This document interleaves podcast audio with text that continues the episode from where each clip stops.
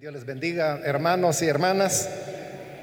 Gracias a Dios por la vida que nos da y una nueva oportunidad de estar reunidos para adorarle y escuchar su palabra. Por ahora pues eh, con un tiempo limitado, pero haciéndolo de esta manera es que vamos a lograr que cada vez el tiempo se vaya extendiendo hasta llegar a su normalidad. Quiero invitarles a leer la palabra del Señor en la primera carta a los Corintios, el capítulo número 7, primera de Corintios 7, donde vamos a leer los versículos que corresponden en la continuación del estudio que estamos realizando.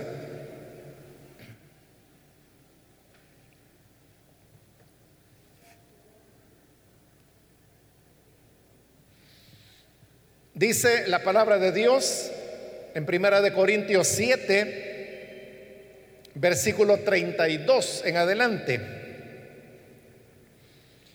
Yo preferiría que estuvieran libres de preocupaciones. El soltero se preocupa de las cosas del Señor y de cómo agradarlo. Pero el casado se preocupa de las cosas de este mundo y de cómo agradar a su esposa. Sus intereses están divididos. La mujer no casada, lo mismo que la joven soltera, se preocupa de las cosas del Señor.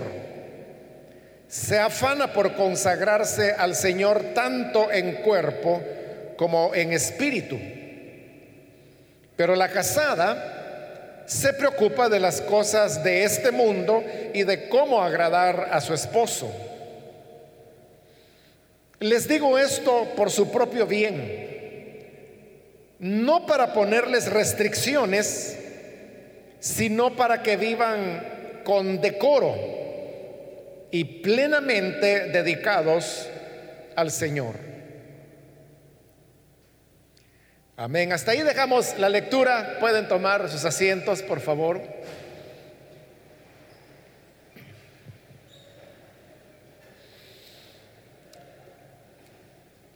En esta ocasión seguimos con el estudio que estamos desarrollando en este capítulo 7 de Primera de Corintios, eh, donde Pablo está tratando el tema de, del matrimonio y las relaciones entre hombres y mujeres.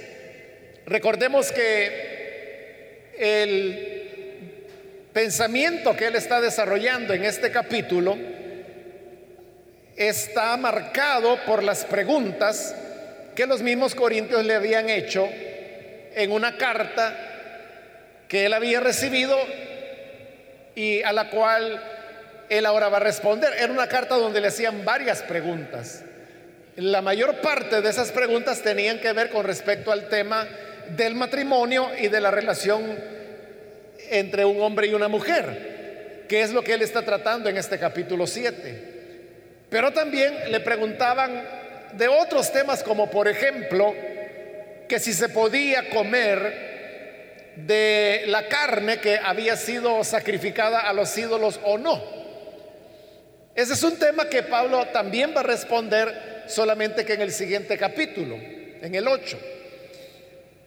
En este momento, en las respuestas que el apóstol está dando, hemos llegado a, una pregunta que tenía que ver con respecto a aquellas personas que se habían comprometido en matrimonio antes de ser cristianos y que luego, ya estando comprometidos, un joven con una muchacha, llegaban al Evangelio y siendo ahora creyentes, ellos preguntaban, ¿qué se debe hacer en ese caso?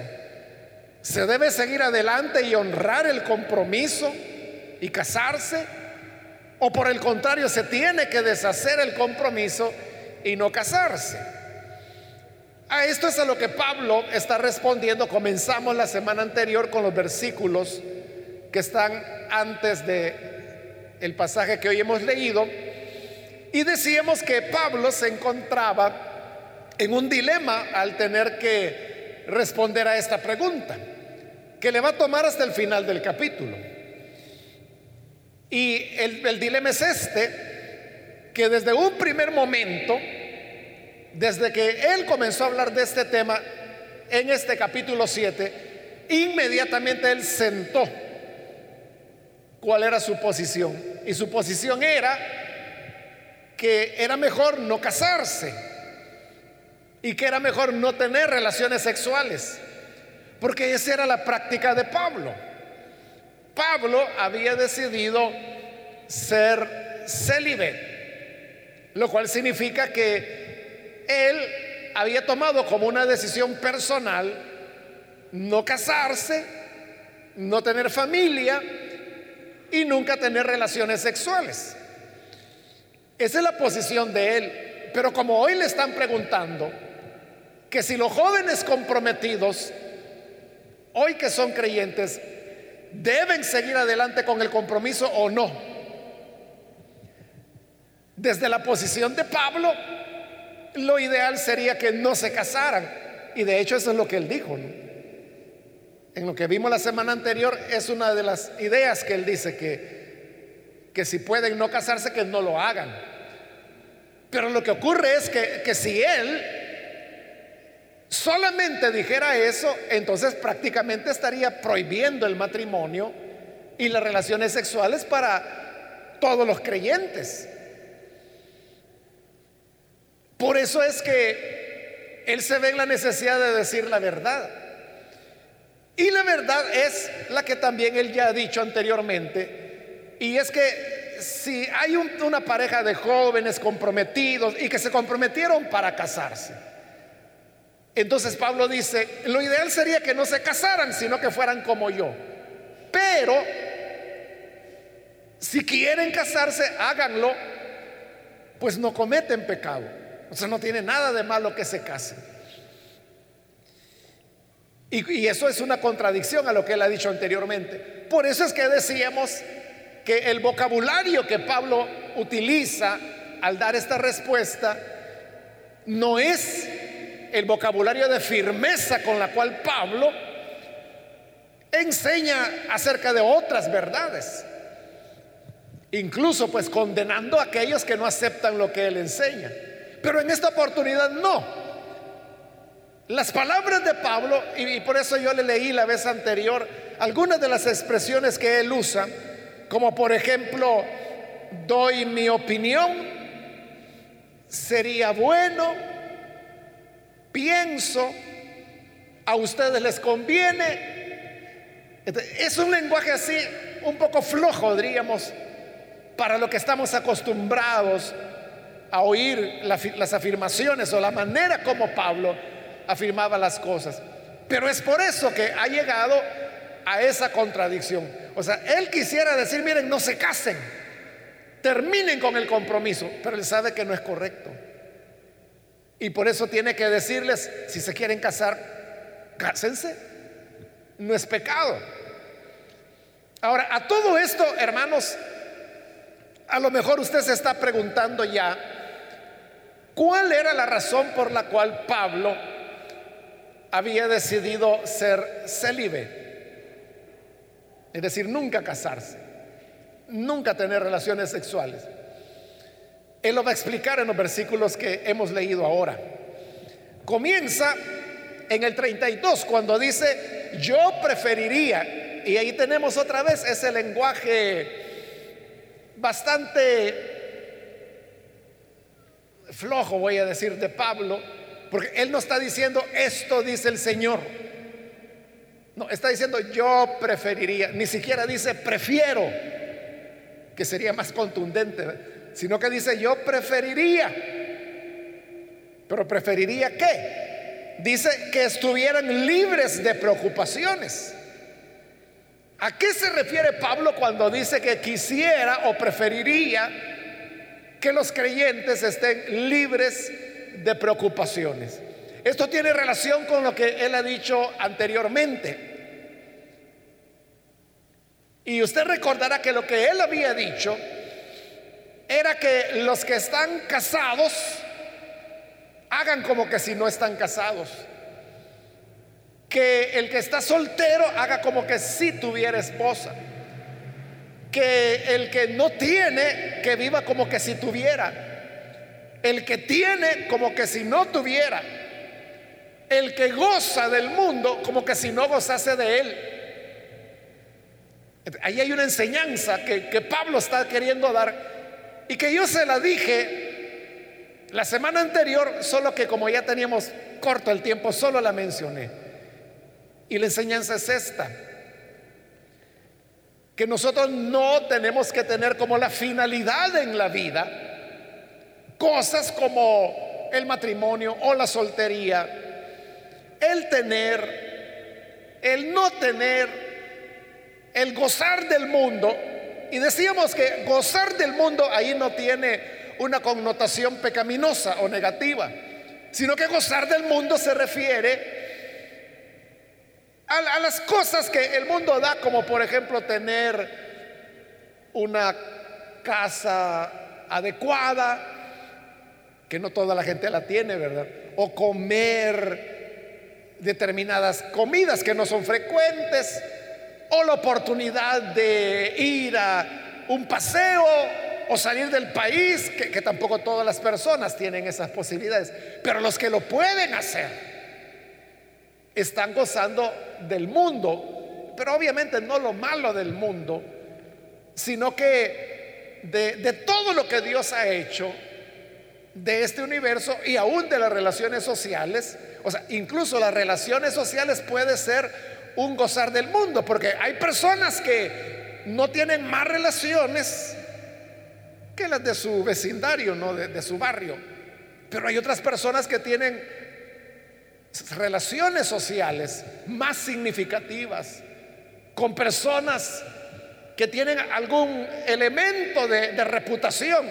Eso también es gozar del mundo. Pero dice Pablo, esa no tiene que ser la finalidad de la vida. Si comiste o no comiste, que eso no te quite el sueño. Porque la, verdad es que lo que importa es el plan redentor de Dios, el destino del reino de Dios hacia el cual vamos. En cambio, aquel que no tiene esa visión está preocupado si ya probó o no probó la pizza, si ya fue a Guatemala o no fue a Guatemala, que si tiene amigos solamente en la construcción o si tiene otra clase de amistades. Entonces Pablo dice, yo quisiera que no tuvieran esas preocupaciones. Y dentro de esas preocupaciones que él está mencionando, están aquellas cosas, hermanos, que tienen que ver con las responsabilidades dentro del matrimonio. él dice, eso es lo que yo preferiría, que no tuvieran preocupaciones. Y lo voy a explicar más, siempre en el versículo 32. El soltero se preocupa de las cosas del Señor y de cómo agradarlo. 33. Pero el casado se preocupa de las cosas de este mundo y de cómo agradar a su esposa. Ahí tiene, dice que el casado se preocupa de las cosas de este mundo. Lo que dijo él anteriormente, gozar del mundo. No lo malo dijimos, ¿verdad? Sino que las cosas esenciales que todos necesitamos. Pero él dice, el casado es el que va a tener esas preocupaciones. En cambio, el soltero no. ¿Qué quiere decir Pablo cuando dice que el soltero, que no solo es soltero, sino que ha tomado la decisión de ser célibe, es decir, de permanecer virgen toda su vida para servir al Señor. ¿Por qué él no tiene preocupaciones? Lo podemos ver en el caso de Pablo. Como Pablo decidió ser célibe, él nunca se casó, nunca tuvo una esposa, no tuvo hijos. Pero ¿cómo fue la vida de Pablo? Siendo célibe él. Ahí la tenemos relatada en el libro de los Hechos, en las cartas donde él a veces hace resúmenes de cómo, cómo le tocaba vivir a él. ¿De cómo era la vida de Pablo? Pablo era un hombre que, como lo dice en su carta a los filipenses, estoy acostumbrado a tenerlo todo y a tener nada. Entonces fíjese, Pablo como soltero, y por causa de la obra de Dios, hubo temporadas en su vida donde él no tenía nada, ni siquiera para comer. Ni siquiera para comer. Pero eso no le preocupaba. Él mismo lo dice en su carta a los filipenses, por todo estoy enseñado así a estar lleno como a estar hambriento. Todo lo puedo en Cristo que me fortalece. Pero Él, Él es el que todo lo podía en Cristo que lo fortalecía. Y no le importaba si tenía que pasar hambre. Pero, ¿y si Pablo hubiera sido casado? ¿Y si Pablo hubiera tenido hijos? Hubiera podido decir, no me importa que mi mujercita la veo más flaca cada día. Cada día le salen más costillas. Él no podía decir, no me importa que mis hijos me piden pan y yo no tengo para darles. Es decir, esa entrega que Pablo tuvo como célibe no lo hubiera podido tener si hubiera tenido un hogar y una familia. ¿Qué otras cosas? Por ejemplo, Pablo fue a parar a la prisión y estuvo preso en varias oportunidades. Pero él seguía adelante. Él decía, bueno, mis prisiones se han hecho patentes en Cristo. Con eso él quería decir que el hecho de que yo esté preso ha servido para dar a conocer el mensaje del Evangelio y para que otros se animen a anunciar. Es decir, a él no le importaba estar preso, veía elementos positivos estando preso. Pero ¿y si hubiera estado casado? Ya no era lo mismo porque entonces me van a meter preso. ¿Y quién va a ayudar a mi mujer? ¿Quién va a cuidar a mis hijos? ¿Quién los va a educar? Era diferente. Entonces uno puede pensar, Pablo hubiera sido, bueno, usted sabe que Pablo fue un hombre que viajó por todos lados. En unos lugares lo apedreaban, en otros lugares lo recibían bien lo, maltrataban, lo insultaban, lo azotaban. Él decía, he estado expuesto a peligros del camino, peligros en casa, peligros de ladrones, peligros de los extranjeros, peligros de los de mi nación. Me han azotado con varas, he naufragado en el mar. ¿Cómo Pablo hubiera podido hacer todo eso si hubiese estado casado o hubiese tenido padre, perdón, hijos? Para poder hacer las dos cosas, Pablo tendría que haber sido un pésimo esposo, malísimo. Tendría que haber sido un muy mal padre, tener prácticamente en abandono a sus hijos y a su familia. En otras palabras, Pablo hubiera estado limitado. No significa que no hubiera podido servir a Dios. Sí lo hubiera podido servir, pero no en la dimensión que lo hizo. A eso es a lo que Pablo se está refiriendo cuando dice, yo preferiría que estuvieran libres de preocupación. Que si los meten a la cárcel no estén preocupados que qué va a pasar con su mujer o qué va a pasar con sus hijos, sino que solo se preocupen que en cuál piedra van a poner la cabeza para dormir. Quisiera que no tuvieran preocupación. El soltero se preocupa de una cosa, del Señor, de las cosas del Señor, de agradarle a Él. Pero el casado, ese tiene que preocuparse de las cosas del mundo, de cómo agradar a su mujer. Ahora, aquí hay que tener cuidado, hermanos. Porque Pablo no está poniendo en una disyuntiva. Él no está diciendo, si quieres servir al Señor, no te cases. Si no le quieres servir, quieres ser creyente medio aguado, cásate. Él no está diciendo eso. Pablo solamente está mostrando que todos debemos servir al Señor. Y todos servimos al Señor. El soltero, el casado, el viudo, el célibe. Todos servimos al Señor con esta diferencia que el que se el que toma la decisión de ser célibe o como lo dijo Jesús para usar las palabras de la Biblia el que tomó la decisión de hacerse eunuco por el reino de Dios ese le va a servir en condiciones que le van a permitir una entrega absoluta como el caso de Pablo. Pero el que se casa también sirve al Señor. ¿Y cómo sirve al Señor? Cuidando de las cosas del mundo. ¿Y cuáles son las cosas del mundo? Que tienes que proveer para tu casa. Como el dicho famoso, ¿verdad? Que dice, el que se casa, casa quiere. Entonces, si te casaste, Tienes que buscar casa. ¿A dónde se van a ir a vivir?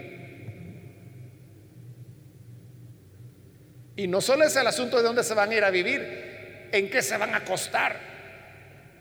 O sea, podrán decir, es que nos amamos tanto que en el suelo vamos a dormir y no nos importa, lo que queremos es estar juntos. Está bueno, está bien. La cosa es cuando ya tengan un año durmiendo en el piso y cuando se comiencen a enfermar. Hay que preocuparse por las cosas del mundo. Y en ese preocuparse, dice Pablo, el casado tiene que cuidar de su esposa, de cómo agradarla. Pero eso no es contradictorio a servir a Dios. O sea, aquí la cosa no es, ¿a quién quieres servir? ¿Al Señor o a tu mujer? No, no es eso. Esta es la pregunta. ¿Cómo quieres servir al Señor? ¿Quieres servirle agradando a tu mujer o quieres servirle solo, entregado totalmente a Él? Esa es la diferencia. Lo que le quiero hacer ver es que los dos están sirviendo al Señor. Entonces cuando el, creyente, el esposo, después va a hablar de la, de la mujer, ¿verdad? Pero primero habla del esposo, por eso estoy yo ahí dándole al esposo, ¿verdad? Pero ya vamos a pasar con la mujer. Entonces, el esposo sirve al Señor cuando agrada a su esposa. El hombre tiene que entender eso muy bien. No es que eh, el hombre diga, bueno, aquí yo tengo que estar entreteniendo a esta mujer y que quiere que le vaya a comprar chuco por la mañana y quiere que le vaya a comprar atol de piñuela y que dice que quiere otros zapatos que ya se le acabaron los que tenía. En lugar de estar perdiendo mi tiempo con ella, yo debería estar sirviéndole al Señor. Es que así es como le vas a servir. Cuando el hombre agrada a su mujer, como dice Pablo y se preocupa de las cosas del mundo, es decir, de las cosas necesarias en la vida para poder tener un matrimonio y para poder tener una familia. Lo que estás haciendo es servir al Señor. Es que el hombre que agrada a su mujer está honrando a Dios. Está sirviendo a Dios. El hombre que es responsable y que por la mañana allá va tempranito y lleva a los niños a la escuela o a donde sea que estudie. Y al mediodía o a las 3 de la tarde que sale, allá está otra vez para recogerlos y llevarlos de regreso a casa. Que se enfermaron donde el médico. Todas esas atenciones, cuando el hombre las cumple y se preocupa por ellas, está sirviendo a Dios. Eso también es servir a Dios. No es que uno tenga que escoger entre sirvo y me quedo solo toda la vida. Sí, eso es servir, pero también es servir si te casas y casado te preocupas de las cosas del mundo, es decir, de todo lo que se va a necesitar de pagar la luz, de pagar el agua, de llevar alimento, de cuidar a los niños, de educarlos, de formarlos, de enseñarles, de hacerles las tareas. O sea, no, no, hacer las tareas no, ¿verdad? Pero ayudarlos a que las hagan ellos. Cuando haces eso, estás sirviendo al Señor. Ahora, decíamos, con la mujer es igual.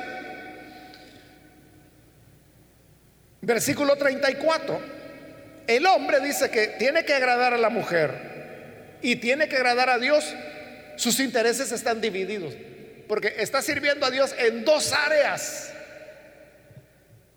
Digamos, en el campo de la misión, de la proclamación del Evangelio, y le sirve en el otro campo, que es el doméstico, el del hogar. Y lo mismo dice, la mujer estoy en el versículo 34. La mujer no casada, lo mismo que la joven soltera. Recuerde que en ese lenguaje de Pablo hay una diferencia. La mujer no casada es la viuda. De la viuda y la joven soltera, esa es la, lo que nosotros llamamos propiamente soltera. Se preocupa de las cosas del Señor se afana, o sea, el afán de ella, que no se casa, es para consagrarse al Señor tanto en cuerpo como en espíritu. Entonces, la mujer, ya sea que enviudó y se quedó sola, como la soltera y que deciden ambas quedarse solas, es decir, toman la decisión de ser célibes, ya sea aquella que enviudó y decidió nunca más volverse a casar, como la joven que siendo joven nunca se casó, soltera, virgen, y entonces dice, no, yo renuncio al matrimonio, al hogar, a la maternidad, y voy a ser célibe para servir al Señor. esta, dice Pablo, sirven totalmente al Señor. Y le sirven a Pablo, perdón, al Señor sin ningún tipo de límite, porque ellas no tienen que estar amamantando bebés. Ellas no tienen que estar haciendo o, cuidando de las cosas del mundo, que es lo que va a decir a continuación Pablo. Dice, pero la casada se preocupa de las cosas de este mundo y de cómo agradar a su esposo. O sea, de la misma manera que el hombre que se casa se preocupa del mundo y de cómo agradar a su esposa, la mujer que se casa se preocupa del mundo y de cómo agradar a su esposo. Entonces, no puede ser que la hermana simplemente diga, bueno, pues, ah, pues ya me voy. ¿Cómo que ya te vas? ¿Para dónde vas? A evangelizar el hospital. Así, y entonces ¿Quién va a cuidar al niño, por ejemplo? No, ahí lo cuida vos, viejo. Yo me voy. Eso es lo que no se puede. Porque la escritura dice que la mujer casada sirve al Señor cuando cuida de las cosas del mundo y cuida de cómo agradar a su esposo. Así como el hombre cuida de agradar a su esposa, la esposa debe cuidar de agradar a su esposo, porque para eso se casó.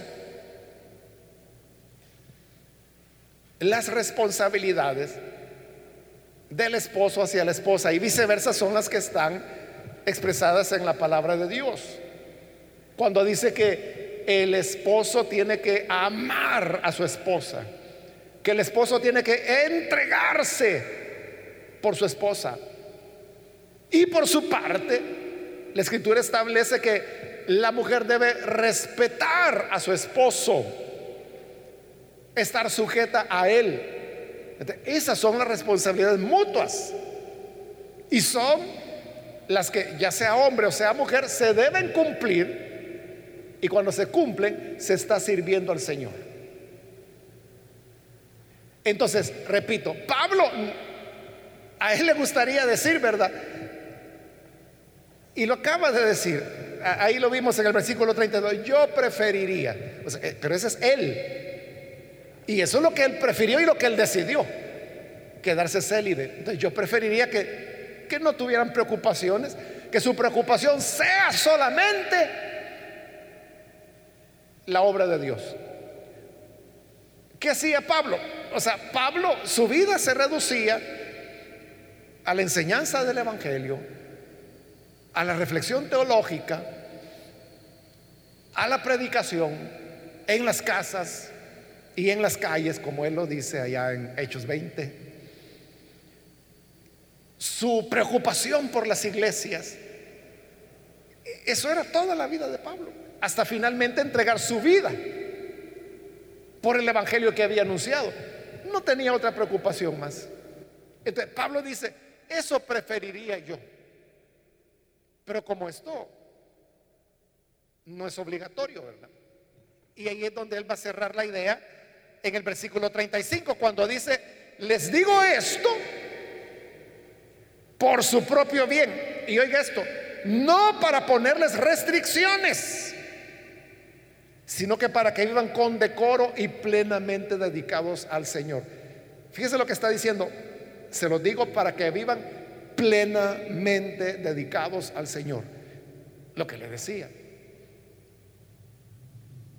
Servir al Señor siendo célibe es vivir plenamente dedicado a Él. Y servir al Señor estando casado o casada también es servirle plenamente a Él. Lo que Pablo dice es lo que no quiero es ponerles un tropiezo.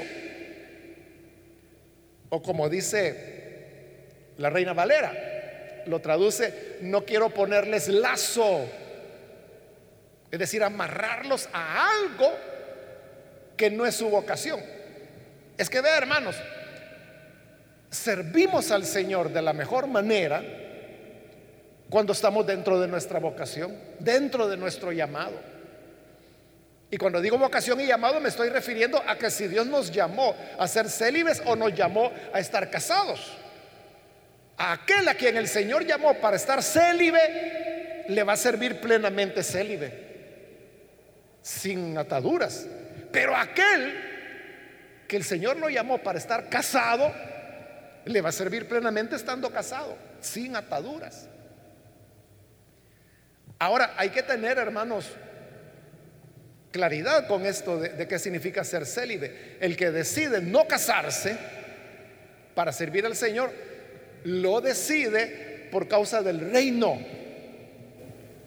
Y no porque esta muchacha que dice que nunca se va a casar fue porque a los 15 años tuvo un novio que le jugó sucio y que le causó un dolor, que ella dijo, yo jamás me voy a casar, odio a los hombres. No, e, esa no es célibe, esa amargada está y no va, a servir. No es esa su vocación. Es el pecado la que la, ha colocado en esa situación. Igual que el hombre, ¿verdad? Igual que el hombre que dice, no, si todas las mujeres son malas. Uy, yo nunca me voy a casar. Ese algo, un problema psicológico tiene. Pero el ser célibe no, no depende de esos elementos. Ahora, esta recomendación que Pablo dice, estas palabras del versículo 35, no les quiero poner una trampa, no los quiero amarrar a algo que no quieran. Eso que Pablo dijo que no había que hacer es lo que la iglesia hizo. Y todavía lo podemos ver, por ejemplo, en la iglesia católica, que establece el celibato obligatorio, por ejemplo, para ejercer el sacerdocio. En la iglesia católica, el que quiera ser sacerdote tiene que ser célibe, no se puede casar jamás. Lo que Pablo dijo que no había que hacer la iglesia católica lo hace. ¿Y cuál es el resultado de eso? Ahí lo tenemos todos los días, ¿verdad? Casos de abuso de menores, pederastía, homosexualidad, relaciones ilícitas, hijos sin padre. Y claro, hay los sacerdotes que tienen una auténtica vocación también. O sea, porque hay, hay sacerdotes que son célibes no solo porque la iglesia se los pide, la iglesia católica, sino que porque ellos de verdad, esa es su vocación. Y de verdad no se casan nunca ni andan con cosas ocultas, sino que honestamente son célibes. Pero claro, hay, de todo, ¿verdad? Lo que no se puede es imponerle al que no lo desea. Pero es una falta no solo de la iglesia católica. Por ejemplo, las iglesias protestantes y algunas iglesias evangélicas no aceptan pastores solteros. Fíjese. No aceptan pastores solteros. ¿Por qué razón? Porque ellos dicen, el, soltero, el pastor soltero, no va a poder aconsejar parejas y es, eh, no es de confiar. Porque como es soltero, cualquier error puede cometer, como que si el casado no pudiera cometerlo, ¿verdad? ¿Qué están haciendo? Lo contrario de lo que Pablo hizo. Porque Pablo dice, es que algunos le van a servir al Señor célibes. Es decir, solteros toda su vida. Pero las iglesias protestantes y algunas evangélicas dicen, no, tienen que ser casados. ¿Quieres ser pastor? Cásate. Y lo ponen como requisito. Así que ahí andan los pobres muchachos que quieren servir al Señor. ¿Quién quiere ser mi novia? Les urge casarse, porque si no, no les dan el ministerio. Andan con un rótulo, ¿verdad? Me quiero casar.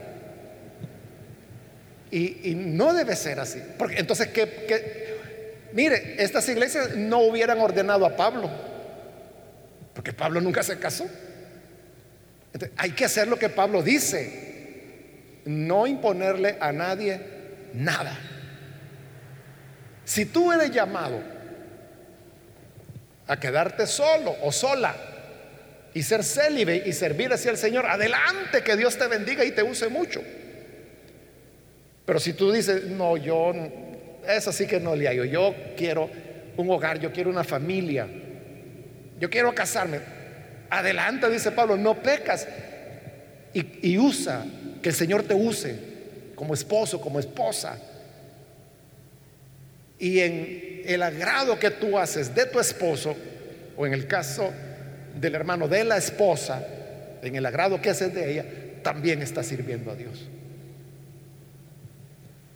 Es decir, todos podemos servir en el estado al que fuimos llamados. Si fuimos llamados a ser célibes, sirvamos estupendamente al Señor. Si fuimos llamados al hogar, al matrimonio, sirvamos al Señor estando casados. La que enviudó o el que enviudó. Y dice, bueno, pues el Señor se la llevó o se lo llevó. Me quedé solo. También puedes servir al Señor así. Si quieres casarte de nuevo, puedes hacerlo, que es el único, el último tema que queda pendiente todavía de las preguntas que Pablo tiene que responder. Que Dios mediante la próxima semana lo veremos. Si te quieres casar, habiendo enviudado, otra vez quieres casarte, adelante y que Dios te use en tu segundo matrimonio. Y si dices, no, yo con una tuve, ya así me quedo. Adelante entonces y que Dios te use. lo que determina que si servimos o no bien es no el Estado, sino la responsabilidad con la que asumimos esa condición a la cual fuimos llamados, sea ser célibe, sea ser soltero, sea ser novio, sea ser comprometido, sea estar casados, viudo, viuda, lo que sea. Todos podemos servir al Señor. Amén, hermanos. Vamos a cerrar nuestros ojos entonces. Y antes de orar, yo quiero invitar, si hay con nosotros alguna persona que todavía no ha recibido al Señor Jesús como su Salvador, pero al escuchar la palabra de Dios usted se da cuenta hoy de lo que la Escritura dice entonces yo le invito para que usted no vaya a dejar pasar este momento para recibir al Señor Jesús como su Salvador. Si quiere hacerlo, yo le invito para que en el lugar donde está, se ponga en pie en señal que desea recibir a Jesús. Y con mucho gusto nosotros vamos a orar por usted. O si necesita reconciliarse también, póngase en pie y oraremos por usted. Hágalo en este momento porque tenemos poco tiempo y en realidad yo voy a orar ya. Pero si hay alguien que necesita que oremos por usted, póngase en pie. Y con gusto lo haremos. Hermano y hermana, recordemos que no depende de una situación o de otra. Es diferente el soltero del casado, Pablo lo ha demostrado. Pero de una manera u otra, igual podemos servir al Señor. Cualquiera sea tu condición, si estás soltero, casado, viudo, viuda, podemos perfectamente decirle al Señor, yo quiero servirte. Si eres casado, sirve en agradar a tu cónyuge y cuidar de las cosas del mundo. Y si eres soltero, aprovecha tu soltería y sirve al Señor cuidando de las cosas del Señor. Oremos, Padre, gracias te damos, porque a través de tu palabra nos damos cuenta que cualquiera sea el estado al que fuimos llamados, cualquiera sea el don que tú nos has entregado, que podamos, Señor, servirte, agradarte, y que en todos los aspectos de nuestra vida hagamos tu voluntad. Bendice, Señor, cada hermano, cada persona, de los que están aquí como de los que están viendo por, por televisión o están escuchando por radio, por las redes, cualquiera sea el método, ahí donde oyen, llega cada persona, para que con tu espíritu tengamos la persuasión y la resolución de servirte completamente, cualquiera sea nuestra condición. En el nombre de Jesús nuestro Señor lo pedimos. Amén y amén. Amén, bendito sea el Señor.